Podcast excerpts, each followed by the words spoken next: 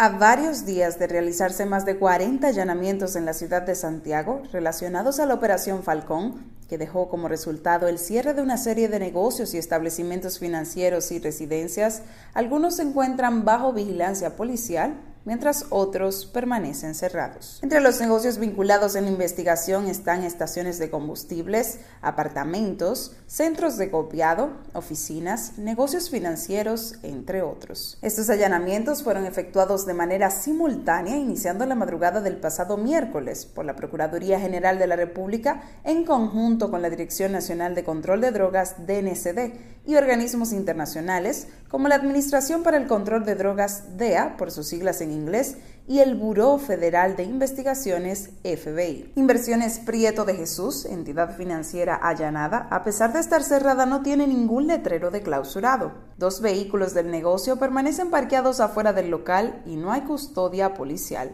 En cambio, la residencia ubicada en la urbanización La Trinitaria, llamada Torre Picasso, es custodiada por agentes de la DNCD, así como las diferentes estaciones de combustibles. Además de estos, fueron allanados varios negocios en la calle del Sol y la avenida Salvador Estrellas Adalá que permanecen cerrados. La sede de operaciones de esta red de narcotráfico estaba ubicada en Santiago, por lo que el expediente se someterá en la referida ciudad. Para tales fines, la directora de persecución del Ministerio Público, Jenny Berenice, se trasladó y está frente a los operativos. Según declaraciones de la procuradora adjunta, los detenidos serán divididos en dos grupos. Uno se va extraditado a Estados Unidos y otro será juzgado aquí. Se conocerá medida de coerción contra María Olimpia Tavares Rodríguez, conocida como Oli y o La Princesa.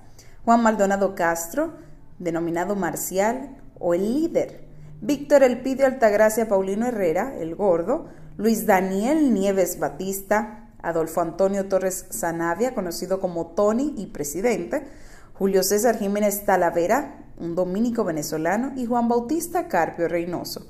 También José Alejandro de la Cruz Morales, Omar Olamoña, Raúl Antonio Castro Mota, Yana Iris Maldonado Castro, Angélica María Maldonado Peralta, Lenin Vladimir Torres Bueno, Marisol López Ceballos, Delfina Asunción Polanco, Ana Margarita Collado Marte, Eric Fernando Meléndez Gómez, José Miguel Castillo Taveras, Migue, Elva Teresa Polanco, Juan Carlos Durán Rodríguez, Javier Antonio Tavares Rodríguez y Felipe Espino Germán.